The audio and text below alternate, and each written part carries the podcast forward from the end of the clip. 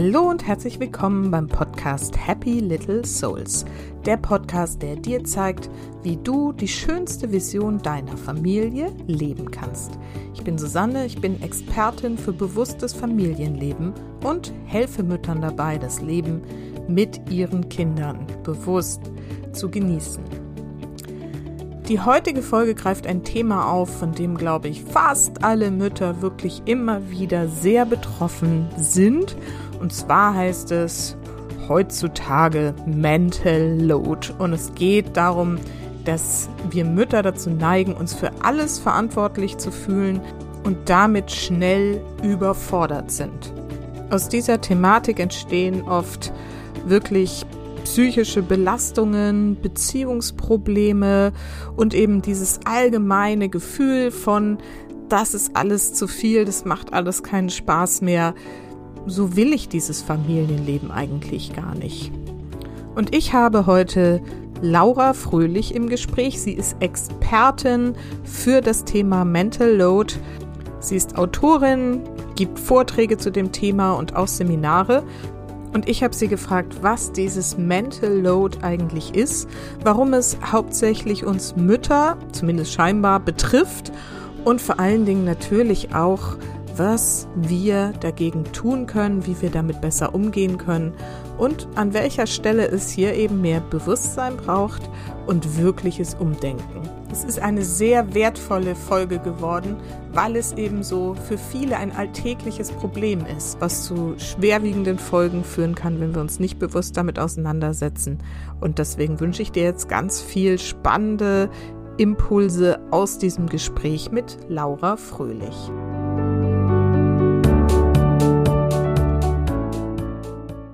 So, heute habe ich wieder ein Interview für euch und zwar habe ich Laura Fröhlich eingeladen. Sie ist Mental Load Expertin. Ein super Thema und dazu hält sie Vorträge und Workshop und begleitet Frauen auch in ihrem Mentoring-Programm dabei, den Mental Load zu reduzieren. Sie lebt mit ihrem Mann und ihren drei Kindern in der Nähe von Stuttgart und ich bin, ich habe gerade schon gesagt im Vorgespräch, ich weiß gar nicht mehr, wo sie mir begegnet ist, aber es war sofort klar, eine Mental Load Expertin, das ist genau das, was ich für unseren Podcast hier noch brauche. Und ich freue mich total, dass sie zugesagt hat und heute sich die Zeit nimmt, uns mal was zum Thema Mental Load zu erzählen. Hallo Laura, schön, dass du da bist. Hallo Susanne, ich freue mich total, dass ich zu Gast in deinem Podcast bin. Ja, super. Genau. Meine Eingangsfrage ist eigentlich immer die gleiche. Erzähl doch erstmal so ein bisschen was über dich, deine Familie vielleicht und was du so ganz genau machst.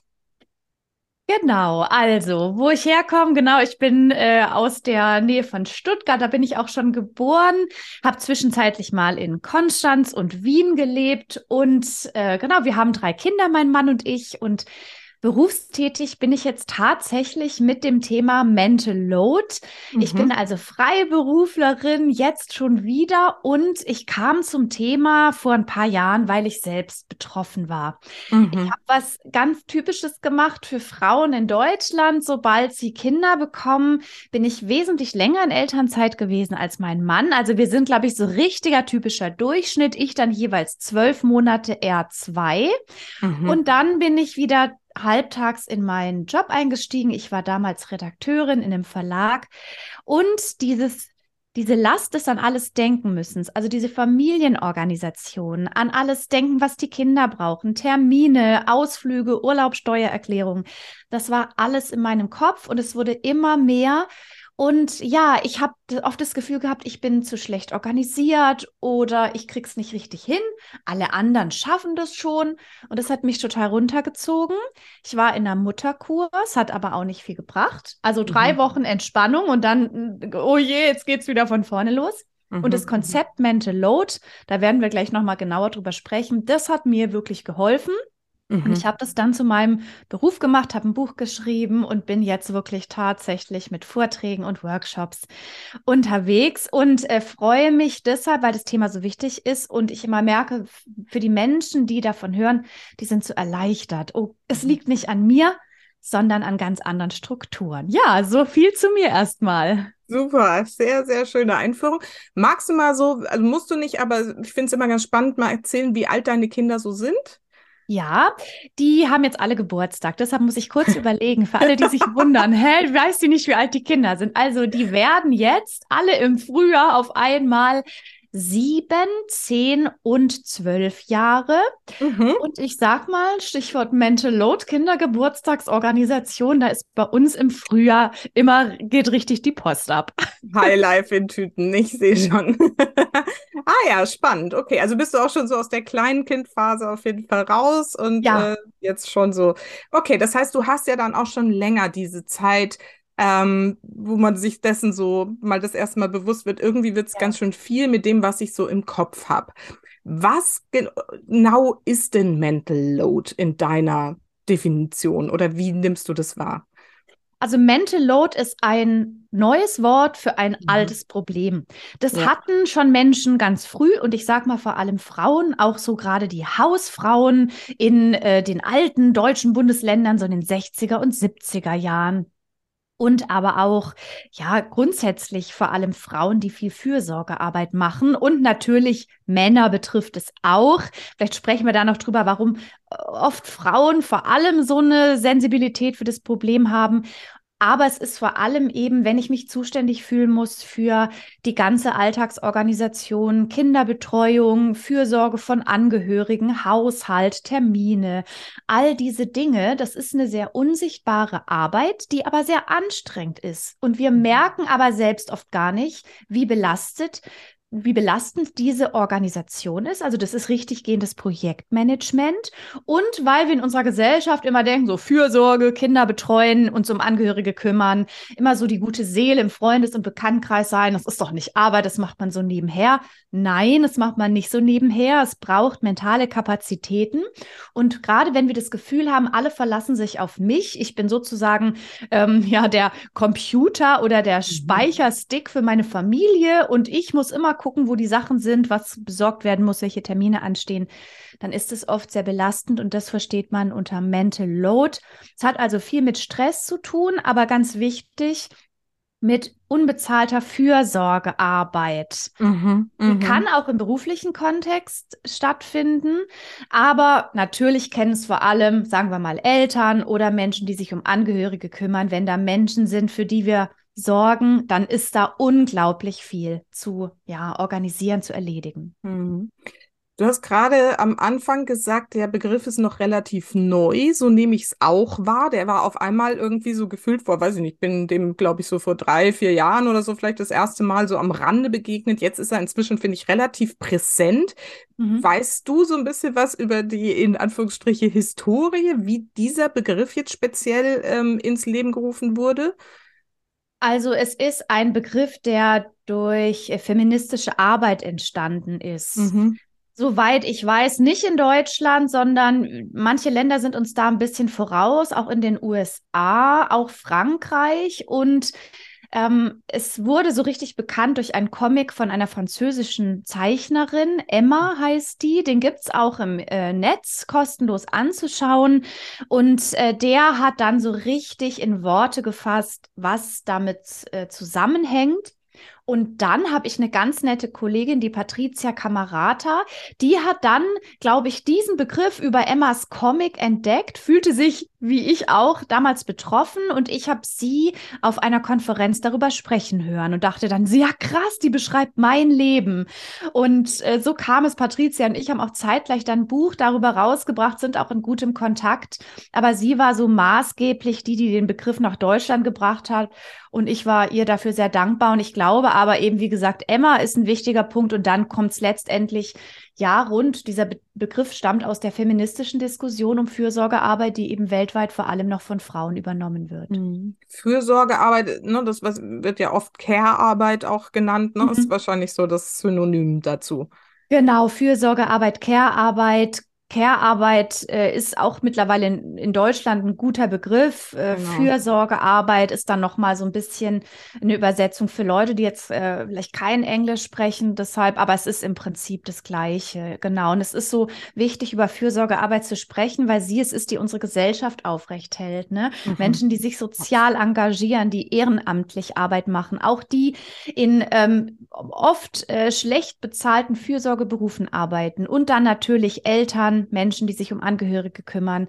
Und das ist alles Arbeit, die eben wenn es nicht gerade Care-Berufe sind, nicht bezahlt wird, sehr unsichtbar sind, aber letztendlich die Basis für all das, was wir tun. Ne? Denn wer sich nicht um Kinder kümmert, kann ja in der Familie gibt es auch keine Erwerbsarbeit, wenn, wenn sich keiner um die Kinder. Also es, es bedingt im Prinzip alles und wird aber zum Beispiel auch nicht im Bruttoinlandsprodukt ähm, dargestellt, obwohl es eigentlich eine wirtschaftliche Leistung ist, die unglaublich hoch ist. Ne? Und das ist mhm. deshalb auch, du merkst schon, es ist ein sehr politisches Thema, mhm. ähm, aber letztendlich betrifft es einfach eine Einzelperson. Ich habe, sag mal, so eine typische äh, Mutter, die alles im Kopf hat und die sich sehr gestresst fühlt und sich auch manchmal fragt, warum bin ich eigentlich hier die Einzige, die, die weiß, dass demnächst irgendwie äh, das Kind äh, drei Euro für die Schule braucht und das Wickelkind hat keine Windeln mehr im Schrank und überhaupt sind alle aus den Klamotten rausgewachsen und ich bin die Einzige, die sieht, was zu tun ist und es nervt mich und es frustriert mich und ich sorge mich auch ständig darum, Dinge zu vergessen. Das ist mhm. sozusagen oftmals das individuelle Problem von uns dann. Ja, finde ich, ähm, klar, also das ist ja das, was wir alle wahrnehmen, ne? Und je mehr Kinder, desto mehr wird's irgendwie, desto mehr Einladungen, desto mehr Klamotten, desto mehr Hausaufgaben und so weiter und so fort sind da irgendwie zu, im Auge zu behalten. Ähm, bevor wir da nachher mal drauf eingehen, was du so wirklich für praktische Tipps hast, würde mich jetzt so diese Ebene, mh, mm, dieses also du hast gesagt, auch die Hausfrauen damals ne, haben es irgendwie schon gehabt. Jetzt gibt es irgendwie einen Begriff dafür. Du sprichst davon, es hat dich richtig regelrecht erleichtert, als du gehört hast, okay, es, ist, es gibt einen Begriff dafür, wie es mir geht. Ähm, wie hast du das so wahrgenommen, dass es diesen Begriff jetzt gibt und inwiefern hilft er uns vielleicht sogar? Ich glaube, es ist bei dem ganzen Thema Mental Load so, dass wir es immer besser verstehen und durchdringen, wenn wir einen Namen haben, wenn etwas mhm. sichtbar ist. Also das Problem wird durch den Namen viel besser sichtbar. Wir reden ja. nicht mehr über ein Gefühl, sondern Mental Load. Mhm. Und genauso wie bei diesen vielen Dingen, an die es zu denken gilt, die sichtbar zu machen, ist es so, dass wenn wir darüber reden können, über diesen Begriff, wenn dieser Begriff sozusagen durch äh, Medien geistert, wir auch persönlich Gespräche darüber führen, dann tritt genau dieses Erleichternde ein, okay, ich bin nicht die einzige Person. Es geht vielen so. Es ist ganz normal, dass ich überlastet bin, dass ich das gar nicht schaffen kann. Und dieses, dieser Austausch, diese Erleichterung ist schon mal ein kleiner Schritt, um sich besser zu fühlen, um zu wissen, okay, andere haben auch diesen Stress. Und wie gesagt, dieses, was ich anfangs sagte, es liegt nicht an mir. Oder wenn ich diese Probleme in einer Paarbeziehung habe, liegt es nicht an uns als Paar, sondern es liegt einfach an dieser Art von Belastung. Und wenn ich dann verstehe, wo sie herkommt, warum das so ist, warum fühle ich mich als Frau zuständiger als zum Beispiel mein Mann, wenn ich eine heterosexuelle Partnerschaft habe, dann kann ich ja auch viel besser Lösungen finden. Ne, solange mhm. ich das Problem nicht definieren kann und nicht verstehe, weiß ich ja gar nicht, wo setze ich denn hier an. Und mhm. deshalb ist das, glaube ich, ein ganz wichtiger Punkt. Und in meinen Vorträgen sage ich immer, das Beste, was passiert, ist, dass ihr nachher rausgeht und einfach auch besser wisst, warum es euch so schlecht geht. Oder dass ihr jetzt einen Anknüpfungspunkt habt, um zum Beispiel mit einer Freundin oder dem Partner oder einer Bekannten mal ins Gespräch zu kommen. Mhm. Finde ich ähm, total richtig und wichtig, das ne, zu erkennen und durch den Namen irgendwie dem ganzen Geschehen sozusagen auch so einen Punkt ähm, oder so, so ein Gewicht zu geben. Tatsächlich ist es so, dass ich ja selber auch gerade ein Buch schreibe und ähm, in meinem Eingangskapitel auch genau das beschreibe, dass das dazu geführt hat. Ich habe da noch gar nicht von Mental Load gesprochen, das, wobei es da auch drin vorkommt, aber ähm, dass das dazu geführt hat, dass mein Mann und ich wirklich in so eine richtig fette Krise nach der Geburt unserer Tochter, ne, dann war ich halt auch erstmal zu Hause, also ne, dieses Klasse, klassische, so ich war zu Hause, dann bist du nicht Mutter, sondern bist Mutter und Hausfrau, ne, übernimmst das, was wir vorher uns völlig gleichberechtigt geteilt haben irgendwie, mhm. weil wir beide halt Vollzeit gearbeitet haben natürlich, ähm, ne, übernimmst dann einfach alles, was da zu Hause ähm, anliegt. Und bei uns war so der Knackpunkt, als ich dann wieder angefangen habe zu arbeiten. Mhm. Ne? Also als ich dann irgendwie, also ich habe die ganze Zeit so nebenbei ein bisschen freiberuflich gearbeitet, das war aber so, habe ich halt dann irgendwie so ein bisschen gemanagt noch, das war nicht so ein Problem, ne? dachte man zumindest. So, und dann bin ich aber wieder in einen Teilzeitjob gegangen und dann ging's los. Und nämlich, nimmst du das auch so wahr, dass das so der, der Punkt ist, an dem es oft kritisch wird in Partnerschaften, weil sich dann so ein Rollenmodell wieder eingeschlichen hat, was eigentlich irgendwie aus früheren Generationen irgendwie vielleicht noch übrig, übrig war und an der Stelle nicht bewusst überlegt wird, wie krempeln wir das jetzt wieder um? Ist das so der Punkt, an dem dieses überdimensionale Mental Load für die Mütter entsteht häufig? Ja, total. Das sind so, sind so, so Wege, in denen sich der normale Weg wieder ja so gabelt. Äh, mhm. Es passiert wieder irgendwas oder etwas ist anders. Also zum Beispiel, ne, es kommen Kinder zu einer Partnerschaft dazu oder dann äh, Eltern äh, verändern sich, weil zum Beispiel eben nicht mehr eine Person zu Hause die Kinderbetreuung übernimmt, sondern auch jetzt wieder berufstätig ist. Mhm. Und du hast jetzt zwei wichtige Dinge angesprochen. Zum einen Konflikte in der Partnerschaft. Und es ist wirklich so krass. Also je länger ich äh, mich mit dem Thema beschäftige, mit mhm. Menschen spreche, Ganz oft ist das tatsächlich im schlimmsten Fall manchmal ein Grund, dass sich Paare sogar trennen. Mhm. Das heißt, es gibt ähm, verschiedene Gründe. Also die größten drei Konflikte sind Geld, Eifersucht, Arbeitsaufteilung.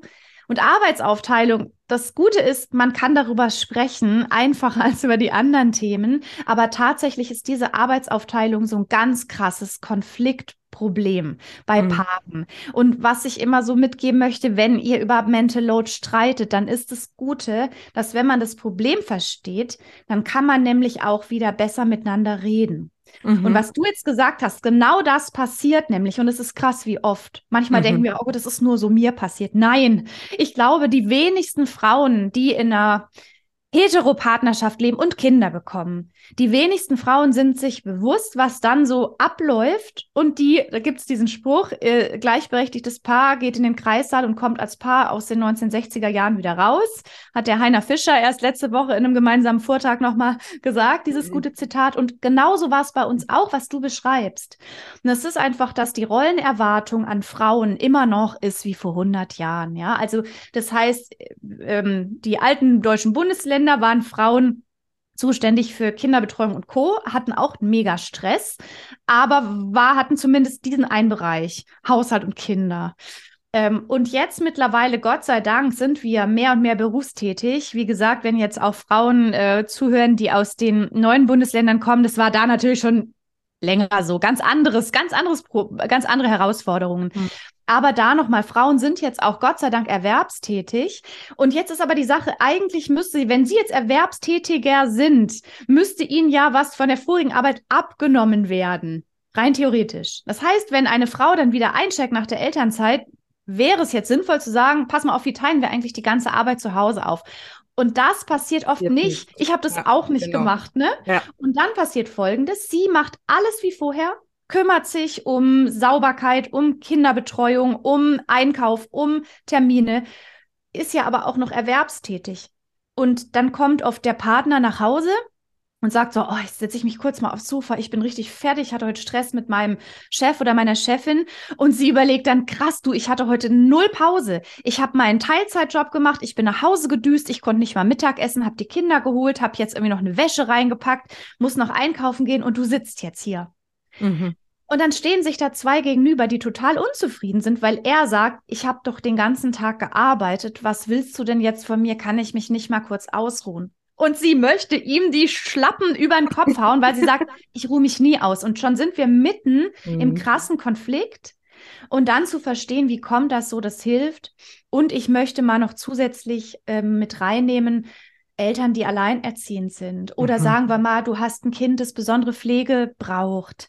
Das sind dann nochmal weitere mhm. Dimensionen, mhm. die übrigens auch oft Frauen betreffen, denn es sind über 80 Prozent der alleinerziehenden Frauen und natürlich, wenn ein Kind krank ist, eine Behinderung hat, sind es oft auch die Frauen, die dann reduzieren. Mhm. Also, das ist auch nochmal ein wichtiger Punkt. Aber weil du gerade sagtest, Paarbeziehung, genau was du erzählst, passiert in tausenden Haushalten, überall weltweit, in industrialisierten Staaten, weil wir immer noch sehr tradierte Rollenbilder im Kopf haben. So sind wir ja auch aufgewachsen. Und ja, in solchen Situationen, es passiert was Neues, ein Kind kommt dazu, fühlen sich Frauen verantwortlicher. Stichwort, die kaufen früh Babybodies. äh, die kümmern sich um all das, werden darin immer besser, sind super kompetent und der Partner denkt dann, ja gut, sie macht es ja irgendwie auch alles mit links und manchmal auch, sie will es ja auch machen, sie überlässt es mir gar nicht. Ich kann es auch mhm. nicht so gut und zack, sind mhm. die Rollen äh, einbetoniert. Äh, genau, ja. Und dann kommt der große Zank und mhm. dann kommt irgendwann, und das ist wirklich dramatisch, ich kann gar nicht aufhören, das zu betonen, dass dann Frauen auch so in meinem Alter sagen, ich habe hier ein drittes Kind zu Hause. Mein Mann sieht nichts, was getan werden muss. Ja. Ich bin fix und alle und er geht mir auf den Keks. Und ja. ich überlege, ne, wir sind immer eigenständiger, ich überlege, ob ein Leben ohne ihn nicht einfacher wäre. Und das ist sehr schade, ne? Denn wenn wir das Problem besser erkennen, dann können wir oft eine Beziehung nochmal neu betrachten. Aber ich erlebe es wirklich so, dass viele Frauen, die sagen, ich kann mir das finanziell leisten und meinen Mann, den sehe ich nicht mehr als Partner auf Augenhöhe. Ich überlege dann, mich zu trennen. Und da finde ich das immer insofern schmerzhaft, wenn es dieses Mental Load Problem war. Dann denke ich, oh, wir lassen uns drüber reden, weil wenn es das Problem war, dann, dann ist da vielleicht noch ganz viel, was man anders machen kann, damit man nicht in dieser wirklich krassen Krise steckt. Völlig ja. überlastete, wütende Frau, hilflos, verzweifelter Partner, der auch vielleicht wütend ist. Deshalb insofern lasst uns über Mental Load sprechen. Ja. Ja, so wichtig, wirklich. Vor allen Dingen, wenn ich da jetzt an unsere Zeit zurückdenke, und es hat auch wirklich längere Zeit gedauert, bis wir das verstanden haben, worum es mhm. eigentlich geht. Mhm, Weil du klar. streitest ja dann auf einer ganz anderen Ebene, ne? Und gehst schnell in das, was du gerade so geschildert hast. So diese, ne, der nervt mich, der ist eigentlich nur zusätzliche Arbeit oder was mhm. auch immer, ne? Dann denkt er nicht mit. Das war immer so bei mir das Problem, er denkt überhaupt nicht mit. Und mhm. immer muss ich an alles denken. Und dann in dem Moment, wenn man dann doch was vergisst, ist, ne, dann ist man irgendwie erst recht sauer, weil man denkt, ich muss immer alles machen. Wieso denkst du nicht mit? Also, ja. und trotzdem wir das auch so ausgesprochen haben, war das lange Zeit für mich nicht klar, wie ich wusste, ich liebe ihn von ganzem Herzen. Ich wusste, er liebt mich von ganzem Herzen. Und wir saßen da teilweise echt und haben irgendwie uns angeschaut und gesagt, was ist hier eigentlich los? Wieso scheitern wir an solchen Klischees? Ja, ja, es, wir, es, wir sind darauf ja gar nicht vorbereitet. Mhm. Wir sind, wir sind auch manchmal, ehrlich gesagt, gar nicht so richtig gut vorbereitet auf so lange Liebesbeziehungen. Wie ja. redet man da miteinander? Ne, also wie kommen wir ins Gespräch darüber, wie es uns geht und vor allem Wertschätzung. Ne? Ich mhm. sehe das, was du tust, ich sehe dich und das ist oft super schwer. Insofern mhm. gibt Mental Load da Antworten auf viele Dinge, die so in die Richtung gehen mhm. und kann auch in Partnerschaften nochmal eben eine Augenhöhe reinbringen, weil man zum Beispiel einfach Familienorganisationen gemeinsam managen kann mit dem Ziel, Zeit zu haben, in der man dann nicht über diese Orga spricht, sondern über Dinge, die viel schöner sind. Mhm. Bevor wir jetzt da wirklich nochmal so ein bisschen konkreter drauf eingehen, was es alles ist und wie man es konkret angehen kann, würde mich jetzt nochmal vielleicht diese politische und auch historische Dimension noch näher interessieren. Vor allen Dingen ist mir gerade so die Frage im Kopf, du hast gesagt, im ne, ehemalige DDR, da war das ja alles ganz anders, da haben die Frauen schon immer irgendwie gearbeitet und im Westen war es eher so die, ne, die, also ich bin im Westen groß geworden, meiner Mutter, die halt zu Hause war, ein bisschen ja. irgendwie Flötenunterricht nebenbei gegeben hat, aber eigentlich genau. so, ne, die traditionelle Rollenverteilung war da irgendwie so. Ist dieses, wenn du da jetzt so viel unterwegs bist und mit vielen sprichst, wahrscheinlich ne, aus dem ehemaligen, aus dem Osten, ich weiß gar nicht, wie man das politisch korrekt. Ja, aus dem, aus dem, aus ja, dem, dem östlichen Teil Deutschlands, ne? Oder die neuen Bundesländer, so. Genau, neue Bundesländer ist vielleicht so. Ne? Also genau. genau. Also was meine Frage ist, nimmst du da einen Unterschied wahr in dieser Wahrnehmung des Mental Loads? Ist das dann bei uns im, in den alten Bundesländern tatsächlich ähm, ein größeres Problem, weil wir jetzt mit der zusätzlichen Berufstätigkeit, die ja bei vielen jetzt so ansteht, ähm, äh, tatsächlich ein anderes Thema. Also ja, es wird, glaube ich, es wird schon anders betrachtet. Ja. Was krass ist, die Frauen, äh, die in den neuen Bundesländern leben, die haben, die kennen dieses Problem schon auch. Also zum einen ist es so, auch wenn die früher schon erwerbstätig waren, gab es trotzdem, das war an sich eine gute Idee, einen freien Tag. Ich meine im Monat, da konnten sich Frauen um die Hausarbeit kümmern. Aber es war für die Frauen. Da merkt man schon, ja, ah, okay, super, ja. ähm, die Frauen waren zwar erwerbstätig, haben natürlich aber trotzdem auch dort einen Großteil der Hausarbeit übernommen oder vielleicht einen größeren Teil als die Männer. Trotzdem gibt es schon Studien, die belegen, dass die Paare viel gleichberechtigter Hausarbeit und Kinderbetreuung übernommen haben. Okay. Es gab auch ganz andere Rollenbilder. Also mhm. es war nicht nur die Mama zuständig. Das heißt, es gab schon auch eine Tendenz, dass wahrscheinlich die Frauen oft mental belastet waren, weil sie schon auch die Orga im Kopf hatten. Aber grundsätzlich war die Arbeitsaufteilung gleichberechtigter. Und als jetzt die Wiedervereinigung kam, ähm, ist diese gleichberechtigtere Rollenverteilung im Osten Deutschlands zurückgegangen. Also wir mhm. haben, die Westler haben die Ostler negativ geinfluenzt mit ihrem tradierten, furchtbaren Frauenbild, was wirklich gruselig ist. Also vielleicht erinnern sich alle an diese ähm, Werbungen. Äh, eine Frau hat zwei Dinge, zwei Fragen, sich, äh, sich hat sich zwei Fragen zu stellen. Was ziehe ich an und was koche ich? Da mhm. kennt man doch diese Schwarz-Weiß-Werbefilme. Und mhm. wie du sagst, auch meine Mutter war zu Hause zuständig für die, für Haushalt und Co. Das war natürlich auch mal eine Privilegienfrage. Mhm. Aber auch wenn ich an meine Oma denke, die hat halt von morgens bis abends geschuftet im mhm. Haushalt, hat mhm. alles sauber gehalten und hatte die Kittelschürze angebacken und gekocht und so weiter und so fort. Und das liegt eben auch daran, dass wir hier ein ganz stark traditionelles Mutterbild haben.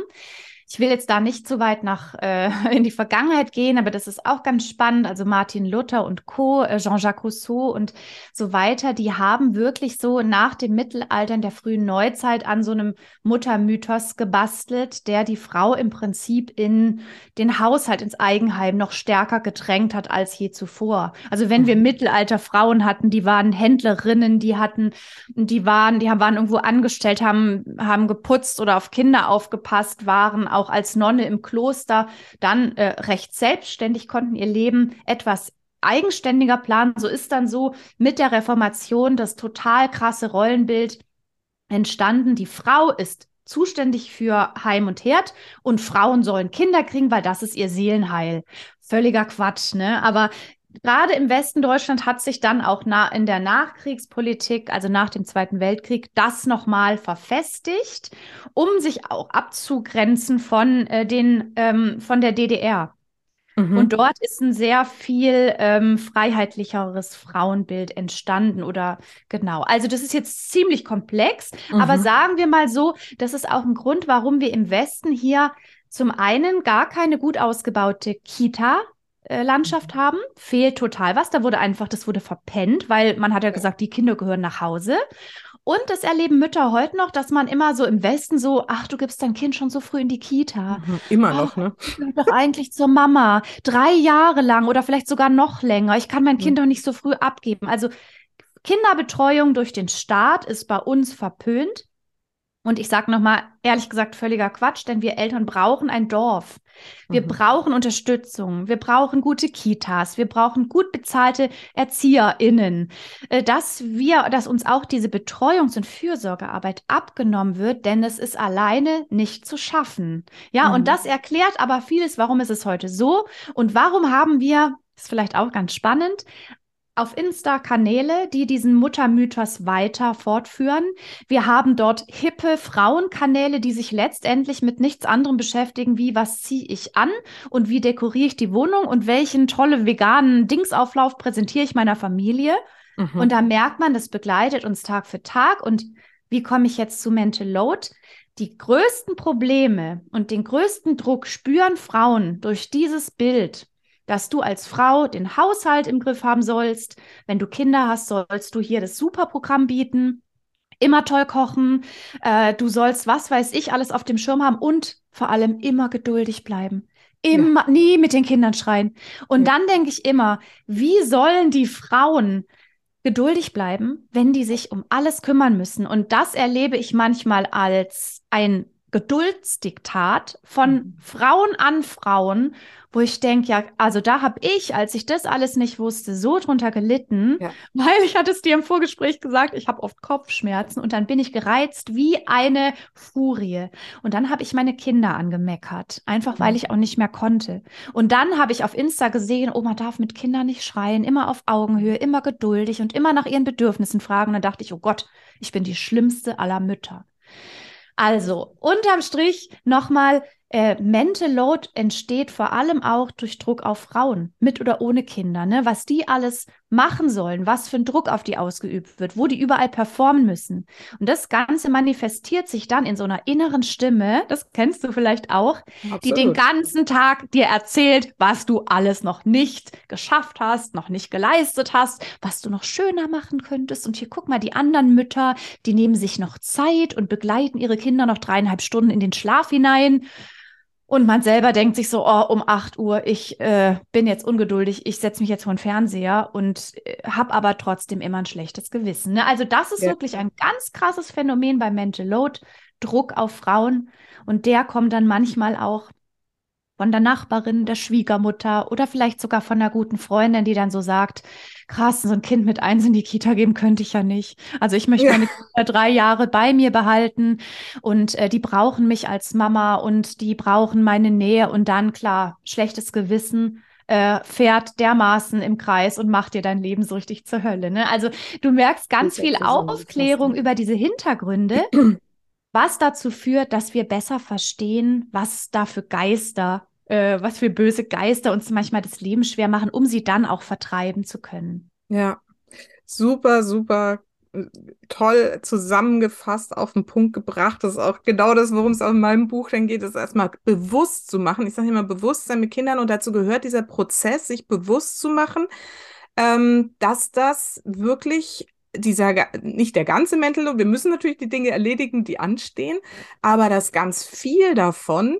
tatsächlich eben dieses, du hast auch, glaube ich, ganz am Anfang hast du es auch gesagt, dieses gefühlte alles ist. Ne? Also das alles müssen wir gefühlt irgendwie mhm. erledigen. Das sind aber, und da gibt es auch eine schöne Studie dazu, die ich in dem Buch da irgendwie zitiere, das sind eigene Ansprüche, ne, mhm. die wir nicht hinterfragen, weil sie irgendwie da sind und halt dieser gesellschaftliche Druck, den du gerade so mhm. schön geschildert hast, der irgendwie ne, aus den sozialen Netzwerken jetzt nochmal befeuert wird, ne, aus diesen tradierten Rollenmodellen irgendwie mhm. aus der Nachbarschaft, die Schwiegermutter sehr gerne oder die eigene Mutter, ne? Mhm. Ich habe es doch auch so gemacht. Ne, wie kannst du nur? Also da gibt's, äh, das sind uns auferlegte, und ich sage da letztendlich jetzt aus meiner Welt irgendwie Glaubenssätze, denen wir da mhm. nachjagen, die dieses mhm. schlechte Gewissen irgendwie verursachen.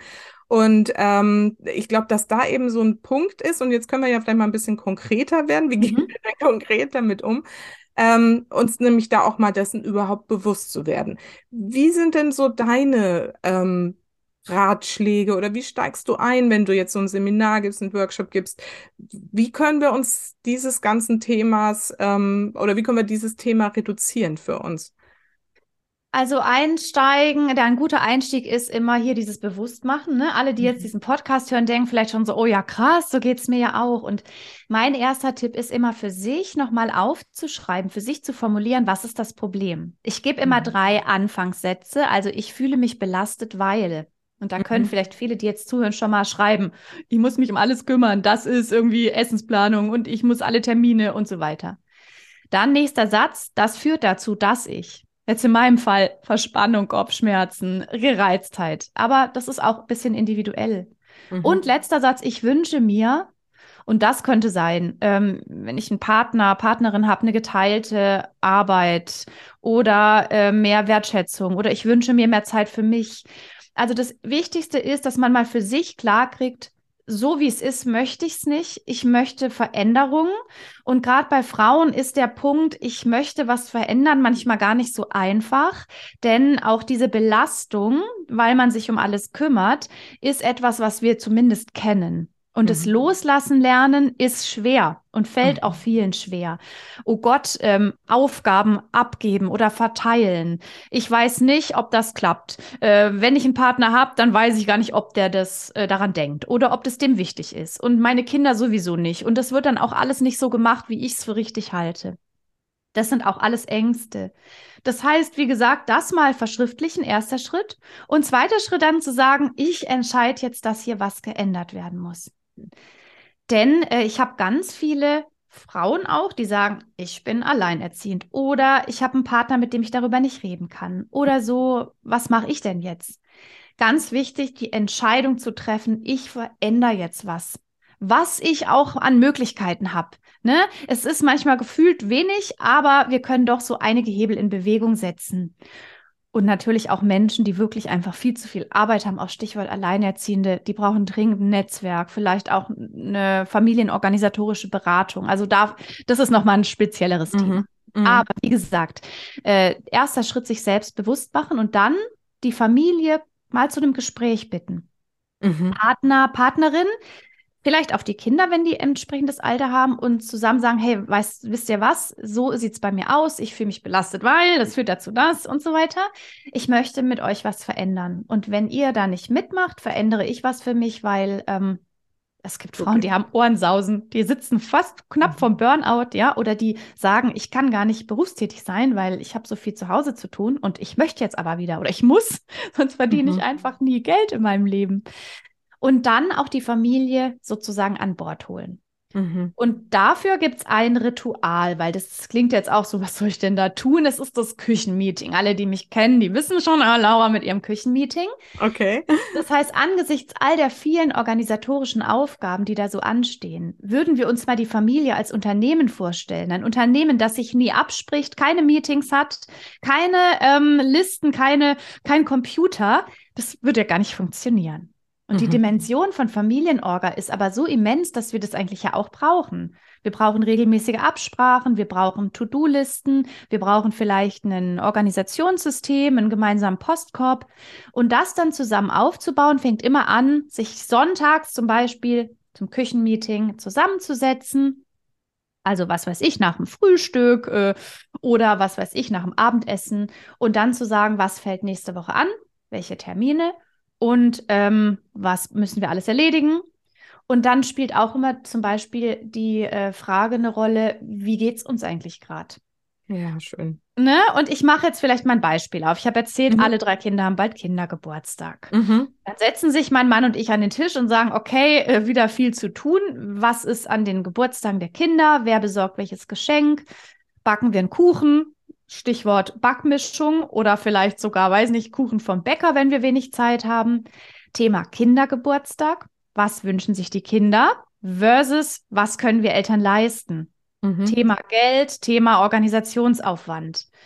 Und ähm, da ist es, und ich weiß, es ist manchmal schwer, ich habe mich da komplett frei gemacht von so Pinterest und Instagram-Gedöns. Ne? Also ich habe, weiß noch, am dritter, vierter Geburtstag meiner kleinen Tochter habe ich da gesessen und Tütüs gebastelt und war völlig fix und alle von meinen eigenen Ideen. Also am besten sowas komplett äh, erstmal so sich ein bisschen abkapseln und einfach sagen, einfach die, der Kindergeburtstag jetzt als Beispiel. Unser Kind möchte FreundInnen einladen und einen schönen Tag haben was können wir dafür tun, ohne dass wir hier irgendwie ins krasse Projektmanagement äh, übergehen. Das heißt, Spiel, Spaß, Spannung. Meine Kinder sind ja schon ein bisschen älter. Äh, die wollen dann vielleicht ins Schwimmbad oder sowas. Was steht uns für Geld zur Verfügung?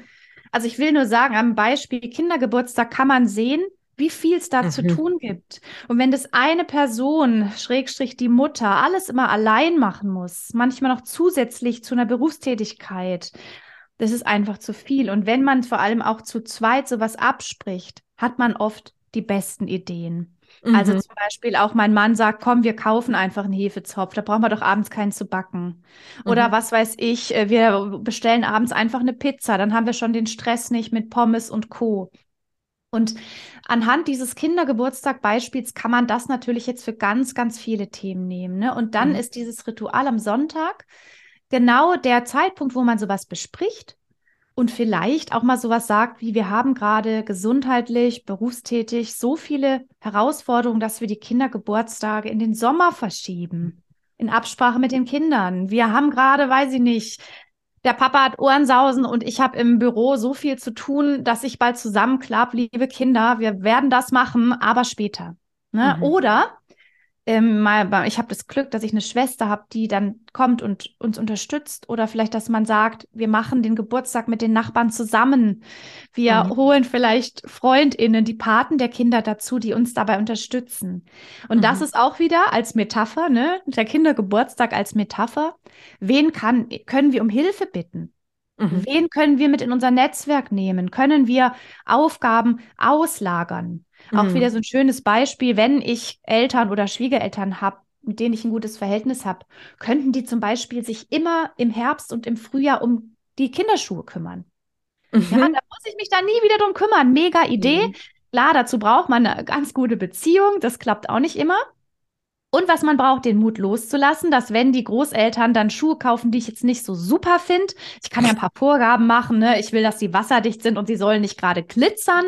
Aber ne, dann zu blinken. sagen, ja, dann zu sagen, ich gehe jetzt nicht nach dem neuesten ähm, Modedings auf Insta und kleide die Kinder so ein, wie sie schickimicki aussehen, sondern ich habe einfach eine Aufgabe los.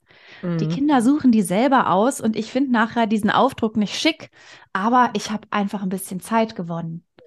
Ne? Und das ist sozusagen dieser Schritt, dieses Küchenmeeting einführen, zur Not auch erstmal allein für sich, vielleicht hier offen am äh, Tisch, dass die anderen sagen, was machst du da, Mama? Ja, ich mache die Familienorga und ich wünsche mir eigentlich, dass ihr hier das mitmacht. Mhm. Aber ansonsten erstmal für sich anfangen. Und ähm, noch ganz wichtiger Tipp, das können eigentlich alle auch sofort tun, die Aufgaben für sich sichtbar machen. Mhm. Das heißt, ein Post-it-Block alles aufschreiben, an was man so denkt, jede Kleinigkeit. Oder Megatipp für Smartphone-Fans, einfach ins Smartphone rein diktieren. Ja. Und in der Partnerschaft kann man wunderbar diese Listen synchronisieren und dann mhm. sonntags besprechen.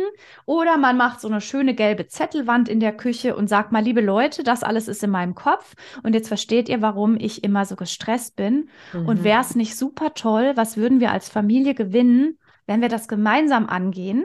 mhm. ich weniger gestresst bin und wir mehr Zeit für uns zusammen haben. Was haltet ihr davon? Genau, und dann ist jetzt wieder, viele hören zu und sagen, gute Idee, spreche ich mal an. Manche sagen, oh Gott, das kann ich bei uns zu Hause gar nicht bringen. Ja, Dann das wäre jetzt meine nächste ne? Frage gewesen.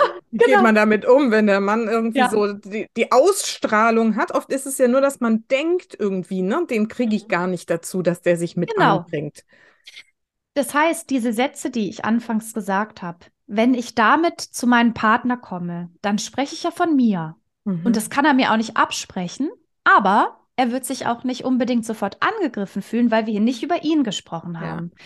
Ich weiß ja selber, wenn ich zu meinem Partner sage, du denkst hier an gar nichts, so gefühlt, ähm, ne, haue ich ihm das gern um die Ohren. Aber ja. das würde ja suggerieren, er würde sich nicht interessieren und nie mitdenken und nie irgendwas machen. Und es ist ja nie gar nichts. Ja wenn ich jetzt sozusagen, ähm, also du hast es genau richtig gesagt, ich sage oft, probiert es mal mit diesen Sätzen. Und ganz oft passiert, auch dadurch, dass ihr euch verändert, passiert was mit der Familie. Die ändern sich mit euch mit. Ja, genau. Danke. Das Wichtigste ist, ne, dass die Frauen anfangen zu ja. entscheiden, ich mache das nicht mehr alles, ich schütze meine Zeit, ich ähm, kümmere mich um mich selber. Solange die Frauen diese Entscheidung nicht treffen, ist das ganz arg schwer. Und das hat wieder ganz viel mit Selbstwert und so zu tun. Mhm. Und manchmal ist vielleicht das auch ein Punkt, wo man sagt, wenn ich das nicht schaffe, brauche ich vielleicht eine Unterstützung. Vielleicht äh, suche ich mir eine psychologische Unterstützung mhm. oder ich mache ein Mentoring-Programm oder ich krieg's nicht hin, dass ich mir selbst diesen Freiraum einräume. Mhm. Wenn man aber sagt, nö, ich weiß, ich brauche das jetzt, dann die Familie mit einbinden und mal gucken, ob das nicht von alleine ganz anders wird. Mhm. Trotzdem, du hattest auch gesagt, die Frage, was ist, wenn die einfach nicht mitmachen, habe ich auch ganz oft. Mhm. Auch da wieder, das Wichtigste ist, dass man für sich selbst entscheidet, ich verändere was. Und dann aber auch vehement nochmal ganz klar sagen, Haushalt und Kinder, das, wenn als Paar, das ist doch unsere Verantwortung, alle beide. Und ich erwarte von dir, dass du dich hiermit engagierst, mhm. Dass wir uns an den Tisch setzen und überlegen, was können wir tun? Und da ist nicht 50-50 immer die Lösung. Also keine Sorge, es muss nicht jeder 50-50 mhm. die Arbeit aufteilen. Es muss nicht Vater 50 äh, 50 machen und Mutter 50-50 und jeder macht gleich viel. Ne? Das ist manchmal ist so ein bisschen die Illusion, das bedeutet, dass jeder gleich viel macht. Nee, was ist für uns gut? Wo gebe ich was ab? Wo übernimmt der andere Verantwortung? Mhm, und mhm. wenn da weiterhin die Leute sich weigern, dann kann ich nur sagen, dann ist natürlich nur noch, bleibt nur, ich muss es alleine hinkriegen. Das heißt, ich kann mich entscheiden, ich bleibe in dieser Beziehung und gucke einfach, dass ich das für mich hinkriege.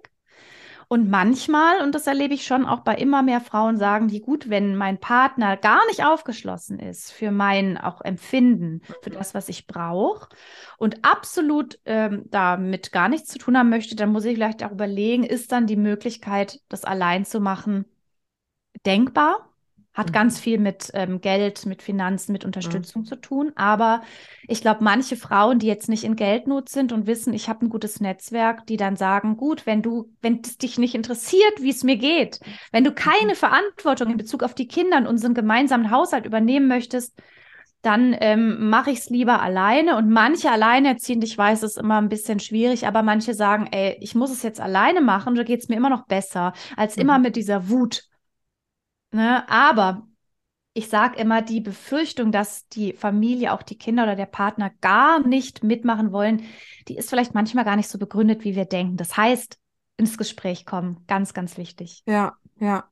Also ich nehme das auch so wahr. Erstens aus meiner eigenen äh, Historie. Ne? Also wie gesagt, wir haben es ja dann irgendwann tatsächlich aufgedeckt, das Problem. Also wir haben damals dann angefangen, beziehungsweise ich habe angefangen mit diesem Schritt, ich will es jetzt wirklich ändern und ich will auch unsere Ehe hier irgendwie wieder auf die Schiene kriegen. Es kann nicht mhm. sein, dass wir an sowas irgendwie scheitern.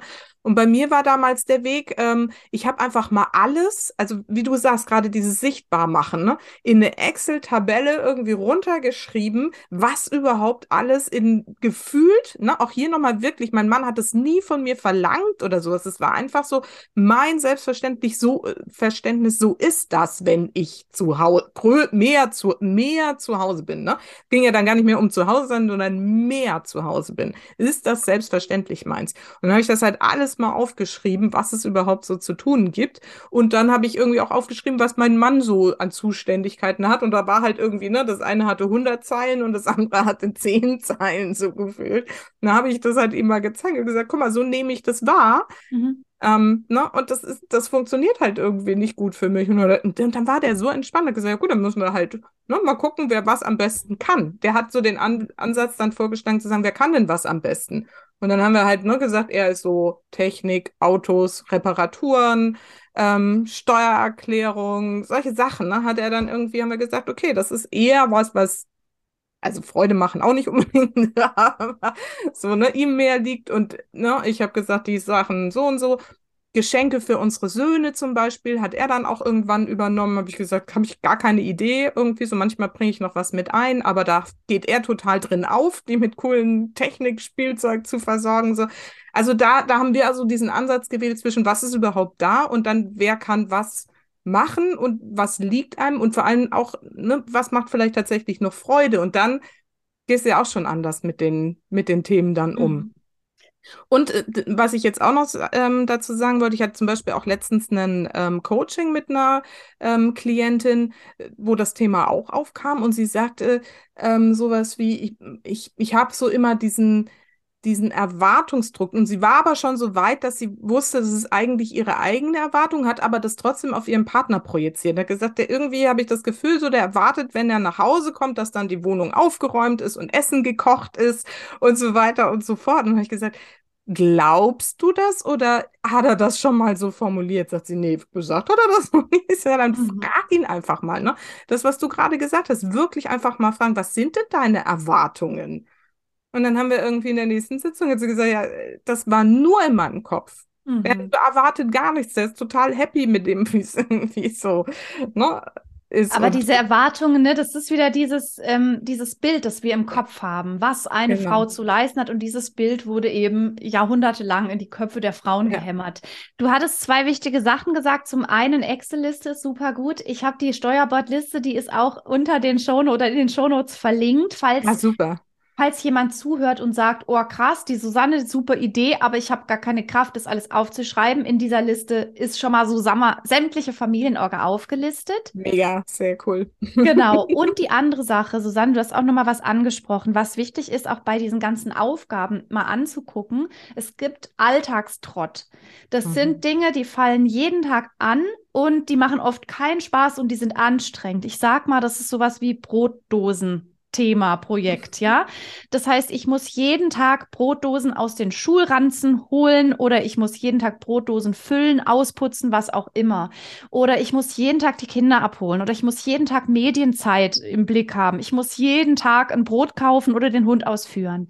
Das, was du aufgezählt hast, Steuererklärung, das Auto und den WLAN-Router, das sind Themen, die gehören auch zu Care-Arbeit dazu und Organisation aber über die kann ich viel besser äh, verfügen. Ich kann sagen, ich mache das am Wochenende oder ich mache das heute Abend bei diesem Alltagstrott sind wir super gestresst, weil wir müssen das tun und oft mhm. zu einer mhm. bestimmten Zeit. Und mhm. ich empfehle auch gerade bei Paaren oder die darüber ins Gespräch kommen, schaut euch genau diesen Alltagstrott mal an. Mhm. Und da ist es dann wirklich oft so, dass wenn man das in einer Kartenform hat, also ich habe auch Karten dazu, dann ist es oft so, dass die Stapel der Mütter wesentlich mhm. größer sind. Mhm. Und auch hier geht es nicht darum, dann zu sagen, wir brauchen die Stapel gleich groß. Ne? Es es kommt ja auch immer darauf an, wer arbeitet, wie, fair, wie, wie lange berufstätig und so weiter. Aber vielleicht kann ein Vater einfach dieses Thema Brotboxen übernehmen und kümmert sich von nun an einfach um dieses Thema. Und die Frau hat dagegen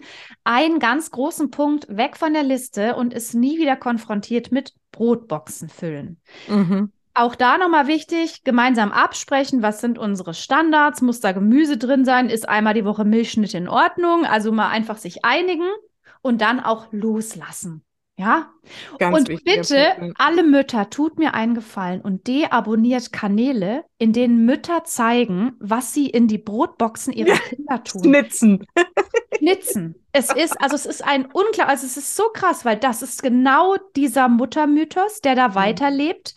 Und dann sitzen da junge Mütter ich glaube, wir beide, wir würden jetzt schon mal sagen, da lache ich mich drüber kaputt, aber da sitzen wirklich junge Mütter, ja. die ein schlechtes Gewissen haben, weil in der Brotdose ihres Sohnes äh, nicht alles in Feuerwehrrot ist oder da keine Themenbrotdosen-Tage sind oder weil die Karotten nicht in äh, Dinosaurierform geschnitzt sind. Das mhm. ist ein unglaublicher Wahnsinn, der dort auf Instagram sozusagen seinen Ausdruck findet.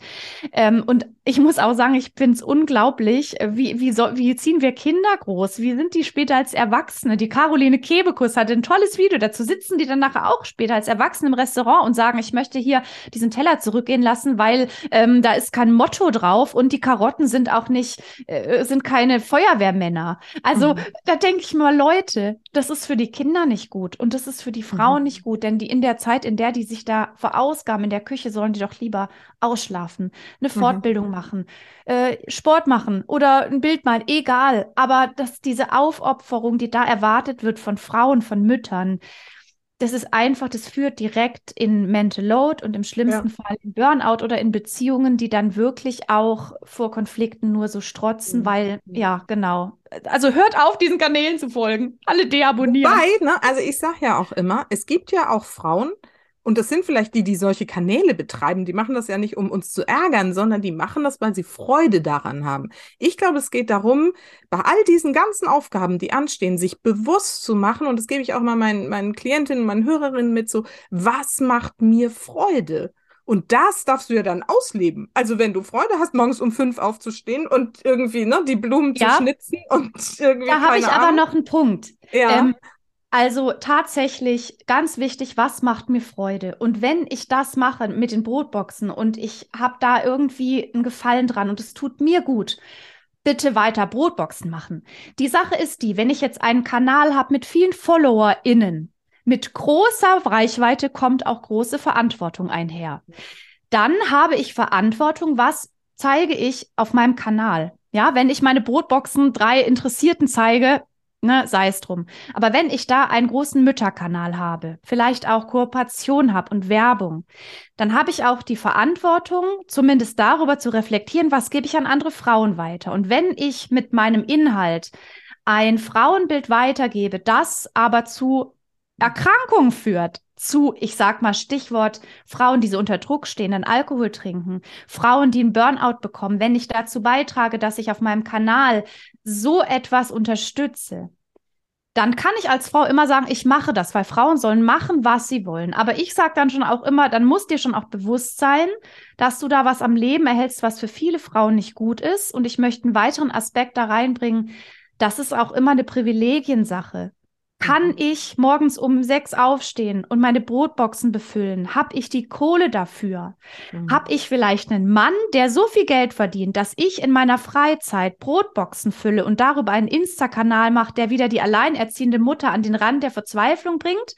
Wie gesagt, ich sage immer, jede Frau darf machen, was sie will, aber ich gebe immer so ein bisschen mit es ist schon auch eine Verantwortung, wenn ich große Reichweite habe und deshalb appelliere ja. ich auch schon dran, wenn wir Frauen uns zusammentun und uns nicht mehr unter Druck setzen, nicht mehr Perfektionismus zeigen, der für die meisten einfach unrealistisch ist. Mhm dann haben wir schon viel gewonnen. Absolut. Wie gesagt, ich finde auch absolut, ich habe ja selber geblockt und ich habe da selber erstmal diese ganzen Mütterthemen durchgedingst. Mhm. Ich kann es total verstehen und im Prinzip, wie gesagt, jede Frau soll posten dürfen, was sie will. Ich sehe, möchte aber doch nochmal sagen, dass diese, dieses Mutterbild und dieses Frauen sollen sich um Brotboxen, Aussehen, Einrichtung und äh, Sauberkeit kümmern. Das ist was ganz Gefährliches. Und das führt dazu, dass wir am Ende alle nie frei sind. Und es gibt so einen schönen Satz, solange es Frauen gibt, die weiter so unterdrückt sind, werden wir alle nie frei sein. Ja. Und ne, diese Erwartungshaltung an Frauen, sich ständig zu kümmern, ist äh, etwas, was Frauen unterdrückt, ne, weil wir mhm. möchten das freiwillig tun und nicht, weil es von uns erwartet wird. Mhm. Super. Also ich finde, ich bin ich 100% bei dir. Wie gesagt, bei mir ist halt immer der Ansatz zu sagen, dass du dir deiner selbst bewusst sein darfst mhm. und dir auch, und dann kommen wir da vielleicht auch nochmal dazu, ne, dieses, wie will ich's haben? Ne? Mhm. Dir, dir ja. die Frage stellen darfst. So, ne? Und wenn du jetzt halt ein Fable für schicke Brotdosen hast, das ist ja okay, aber dann guck halt an welchen anderen Stellen du vielleicht dann was irgendwie weniger schick machst und mhm. weniger also ne und eben nicht weil das irgendwie gefordert ist, sondern weil es wirklich aus dir kommt. Dann ist es die richtige Entscheidung, wie du ja auch schön schön gesagt hast. Und also ich finde so das Wichtigste und das ist immer die erste Frage, die ich überall stelle, ist dieses, wie will ich's haben? Was ist meine Vision überhaupt von, und dann geht's nämlich los von, wie will ich denn Mutter sein? Ne? Also mhm. diese Frage, ich habe noch niemanden getroffen, die das vor, ähm, ne, bevor die Kinder da waren und dann auch immer angepasst. Das verändert sich ja auch, ne, wenn die ja. Kinder größer werden und so. Aber sich regelmäßig diese Frage stellt, wie will ich überhaupt Mutter sein? Und wenn du dann nämlich reingehst und dich fragst, will ich so eine gestresste, überforderte, ständig genervte, mit Kopfschmerzen ausgestattete, ich meine, da kann man, kann man auch manchmal nicht gegen an, aber ne, will ich das sein oder will ich lieber mich ausdrücken und wer bin ich denn und welche hm. Werte will ich leben, ne? welche Rollen will ich ausfüllen und wie will ich sie ausfüllen. Das finde ich so einen wichtigen Angang bei dieser ganzen Geschichte, oder? Das ist total gut, dass du das sagst. Das mache ich tatsächlich mit meinen Frauen in der Mentoring-Gruppe oder in meinem ja. Workbook. Da geht mhm. es drum, mal dir dein Mutterbild. Ne? Ja. Genau wieder, was für eine Mutter will ich sein? Und darum geht's letztendlich, ne? dass ich auch mal gucke, was bin ich denn für eine Person? Es gibt mhm. Mütter, die lieben es zu basteln und es macht ihnen mega Spaß. Und es gibt wiederum Mütter, die basteln gar nicht gern. Die, die nicht gern basteln, die haben dafür einen mega Humor oder lieben es mit den Kindern am Spielplatz die Rutsche zusammen runterzurutschen. Das heißt, wir Menschen, wir Mütter sind einfach Menschen und wir haben gewisse Vorlieben, Präferenzen, weil wir halt einfach eine individuelle Person sind. Und mhm. dann zu sagen, ne, wie kann ich eine gute Mutter sein, gut in Anführungszeichen, und das stimmt aber mit meiner Person einher. Ne? Also, wie kann ich äh, das geben, was ich geben kann? Also, ich kann mit meinen Kopfschmerzen einfach nicht geduldig sein, wenn es mir nicht gut geht. Und ich bin dann aber dafür irgendwie anders äh, toll zu meinen Kindern. Und mhm. das, dass Mütter dann sich davon abgrenzen können, und das ist auch wirklich knallharte Arbeit, dass man dann sagt, da gibt es irgendwie eine andere Mutter, die bastelt jeden Tag die tollsten Sachen mit den Kindern. Und es macht mir nichts aus, ne, weil ich weiß, dass ich gut bin, wie ich bin.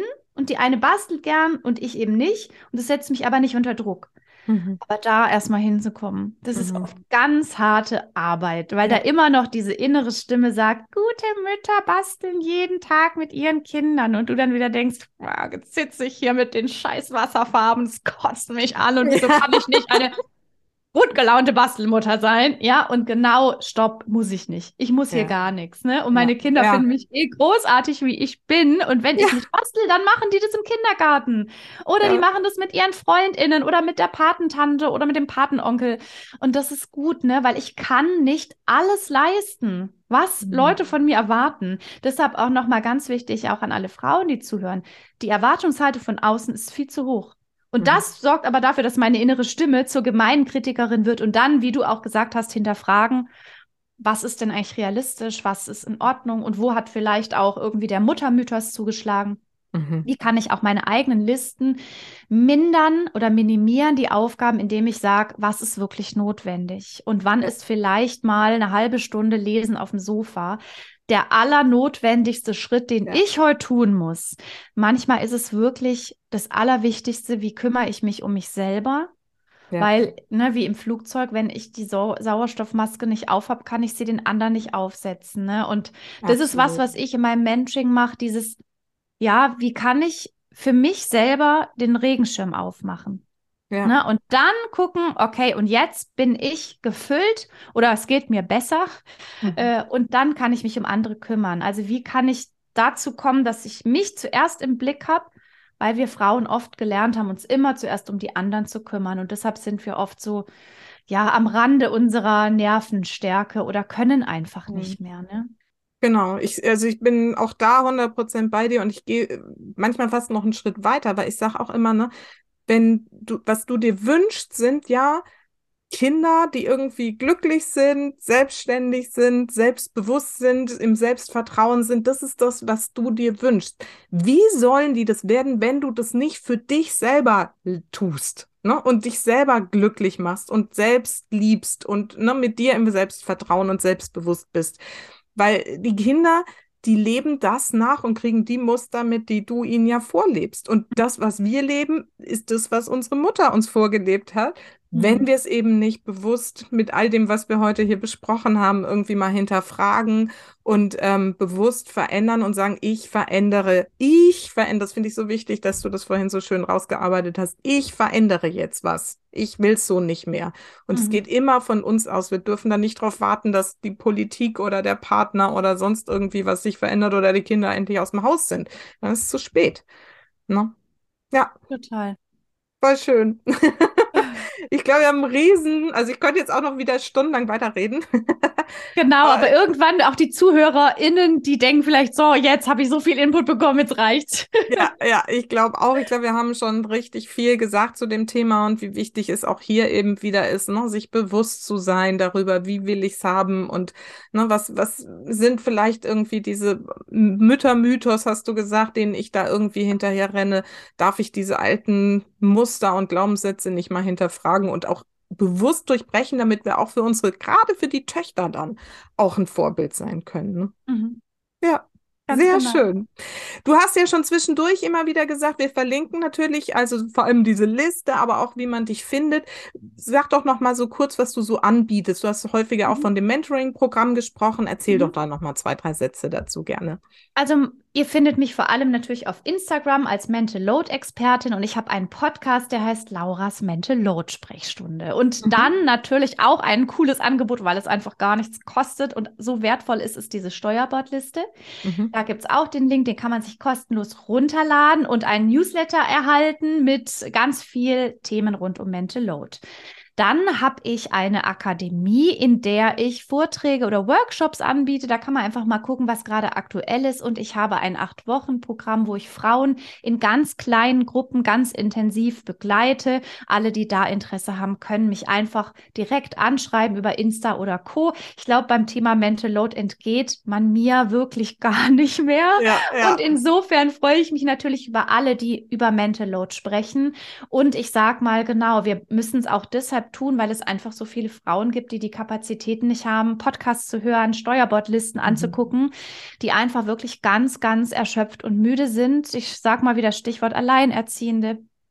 Und äh, dafür ist es auch wichtig, dass wir einfach immer wieder drüber sprechen und dass die, die mit Kapazität, mit Privilegien die anderen mitnehmen und mit rausholen aus diesem äh, Müttermythos, der uns doch immer wieder, ob mit oder ohne Kindern, so manchmal in Grund und Boden ziehen will. Und wir wollen diese Geister wirklich alle gemeinsam vertreiben. Und dazu ist es so wichtig, dass wir als Frauen auch solidarisch miteinander sind. Ne, und nicht sagen so, ich mache mein Ding und ich mache das genauso, wie ich es will, weil ich es kann, sondern mhm. zu gucken, wie geht's eigentlich meiner Nachbarin? Die kann mhm. vielleicht all das, was ich noch an Möglichkeiten habe, nicht kann ich die nicht fragen, soll ich dir nächste Woche mal einfach ein Brot mitbringen? Und ich mhm. glaube, das sind auch so ganz wichtige Wurzelbewegungen. Und dazu möchte ich auch gerne nochmal aufrufen. Schön, ja. Ja, ja, ich habe ja auch so einen äh, Hang fürs Karma und das ist ja ne, so dieses, wenn du es das tust für andere, was du eigentlich selber brauchst, ne, kommt es ja. eben auch vielfach gewachsen irgendwie ja. zu dir zurück. Und insofern ist es ein super schöner, super schöner Aufruf. Ähm, ne, das, das, das war auch so ein Gedanke, den ich damals so hatte. Ne? Allein wenn du dann mal so einer ne, gestressten Mutter anbietest, komm, ich hol mal dein Kind heute Nachmittag zu mir irgendwie, dann hast du mal Zeit für dich. Mhm. Daraus entstehen dann diese Netzwerke, wo man dann seine Kinder wieder hin verabreden kann und sich selber damit ja auch Zeit erschafft. Also genau. da hast du völlig recht, auch mal über die eigene ähm, Kante hinaus gucken und schauen, wie es wie es geht's da in der in der Umgebung. Und wir verlinken natürlich alle deine Kontaktdaten ähm, in den Show Notes hier in der Podcast-Beschreibung. Wenn du jetzt gerade zuhörst, kannst du direkt jetzt mal drauf surfen und mal gucken, was Laura da alles anbietet. Und den Podcast, das hatte ich noch gar nicht auf dem Schirm, da werde ich natürlich auch noch mal reinhören dann. ja, gut. super. Ich, es freut mich, dass wir gesprochen haben. Ich danke dir für die Einladung und ich wünsche dir und auch hm. allen, die Moment, Moment, haben. ganz kurz, ja? wenn du noch sagst, ich habe immer zwei Fragen am Schluss oh. und die würde ich gern ja. noch kurz loswerden. Ganz Aus damit. genau. Die, die kriegen alle meine Gäste zu hören. Also, die erste lautet, für welche drei Dinge in deinem Leben bist du denn am dankbarsten? Oh ja, also ich bin am allerdankbarsten für meine Familie, muss ich sagen. Mhm. Ich bin sehr dankbar dafür, dass ich so viel Humor mitbekommen habe von meinen Vorfahren oder mhm. meinen mhm. Eltern oder wie auch immer. Und ich glaube, ich bin ganz dankbar dafür, dass ich diesen Weg für mich gefunden habe und dass ich tatsächlich in diesen zehn Jahren diesen Druck auch wirklich ja abschütteln konnte. Schön. Das wären so drei Sachen, ja, für die ich sehr dankbar bin. Super. Ja, und macht auch viel Mut, ne? Weil man kann es abschütteln. Ich habe es auch mhm. abgeschüttelt. Es geht, man kann es verändern und man mhm. darf dafür losgehen. Super schön. Und daran schließt auch sozusagen meine Schlussfrage an. Was ist denn so deine allerwichtigste Botschaft für meine Supermamas da draußen? Ja, ich glaube, die wichtigste Botschaft ähm, ist dieses, die also nochmal diesen eigenen Wert als Person sichtbar zu machen, denn die Frauen sind wertvoll, auch wenn sie einmal nichts leisten. Ich kenne das immer, mhm. dieses, ich habe heute nichts geschafft, war das heute in Ordnung? Nee, sondern es ist in Ordnung, mal nichts zu leisten. Und die Leistung dann, aber die auch hinter dieser mentalen Arbeit steht, sichtbar zu machen. Und dafür auch einzufordern, Sichtbarkeit einzufordern, Wertschätzung und auch eine faire Aufteilung, wie auch immer sie leben, in welchen Konstellationen. Sehr, sehr schön. Viel, also wirklich, ganz, habe ich so, glaube ich, auch noch nicht gehört. Vielen Dank. Sehr Gerne. wertvoll. so, und jetzt äh, sage ich auch nochmal vielen, vielen Dank für deine Zeit und deinen tollen Einblick hier in dieses äh, wirklich so präsente Thema, was uns nicht präsent ist. Und ich glaube, das ist genau der Punkt, den wir heute vielleicht auch rausgearbeitet haben, dass man da mal hinschauen darf. Vielen, vielen Dank dafür. Sehr gerne. Dann bis irgendwann mal wieder. Ja, Alles ciao. Liebe. Tschüss.